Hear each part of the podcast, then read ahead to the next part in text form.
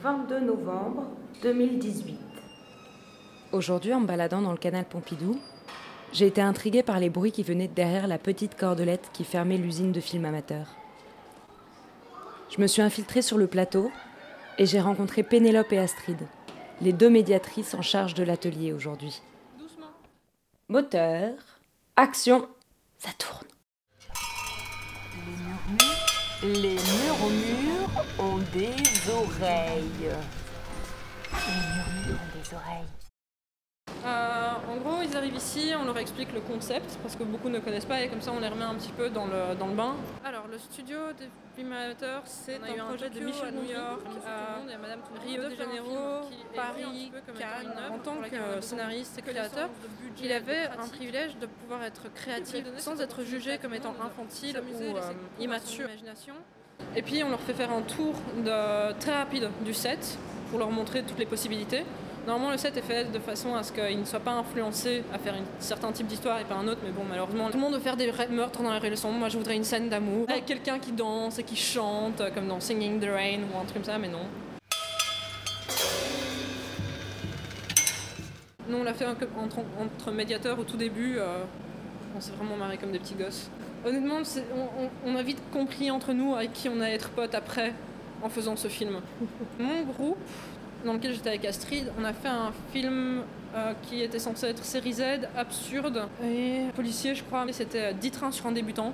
Il n'y avait pas de train, il n'y avait pas de débutant, c'est pas du tout ce qu'on pourrait penser en entendant le titre. C'est un gars qui se réveillait après une grosse soirée et que tout le monde autour de lui se comportait normalement, mais lui il entendait que du non-sens. Genre, euh, tu as patate les GB au marché,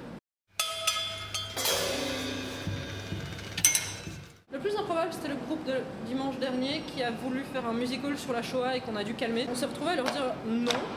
Et ils disaient Ah, pourquoi Est-ce que je dois vraiment vous expliquer pourquoi c'est pas drôle de faire un musical sur la déportation de juifs dans des camps de concentration?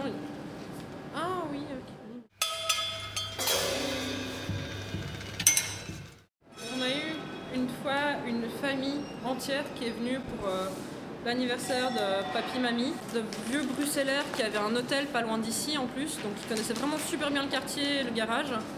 Et ils étaient venus euh, avec euh, les enfants, les petits-enfants, les arrière-petits-enfants. Et ils ont fait un film tous ensemble en rassemblant plein d'anecdotes familiales. Et papy et mamie, honnêtement, c'était les plus super actifs dans le film. Ils se marraient, mais comme des gosses. Ils allaient dans tous les sens à chaque fois que papy ne jouait pas, il, me tenait le bras et il me racontait encore plus d'anecdotes de gens qu'il a rencontrés ou de trucs glauques qu'il a vus dans son hôtel, des braquages, des bijoux cachés dans les chiottes.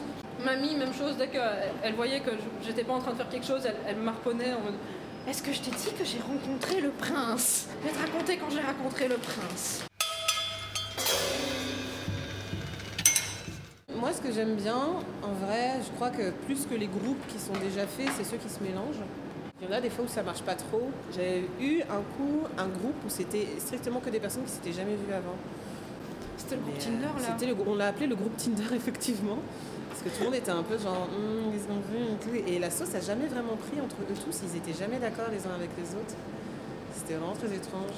Mais la meilleure fois où ça s'est passé, je pense, c'était euh, un papa et sa petite fille qui étaient venus. Et euh, avec eux, c'était, euh, je pense que c'était l'anniversaire d'une tante, d'une dame. il y avait euh, des cousins, etc. Moi, j'étais là, oh là, là c'est une catastrophe en préparation. On ne veut pas refaire le coup du groupe Tinder. Et en fait, ils se sont tellement bien entendus après passer les cinq premières minutes un peu d'embarras. À la fin, ils sont devenus amis, en fait. C'est avec la petite qui avait pris la cocotte et qui du coup euh, imposait le temps aux autres. Elle donnait plein d'idées. En plus, elle était toute petite, genre oui, elle avait genre 7-8 ans. Elle avait pas le temps, elle. Elle, elle avait un. Je sais même pas d'où elle sortait son sac à main, mais elle était grande, mais haute comme trois pommes. Et on, à partir du moment où on lui a dit c'est toi qui vas faire euh, le temps, elle avait son petit sac qui était serré contre elle, et elle marchait partout. Ok, alors vous, vous allez là. Papa, tu te concentres maintenant. Ok, donc on va là, et toi, euh, Georges, Georges, c'est pas ici qu'il faut être. Elle baladait dans tout le tournage, elle était vraiment ok, maintenant on va là. on va ici, allez C'était Et je lui ai dit à la fin, tu sais que ça, c'est un vrai métier, d'être assistant de production et tout. Elle était là, ah, ah bon? Et papa, il était là, et tu vois, tu peux le faire aussi comme métier.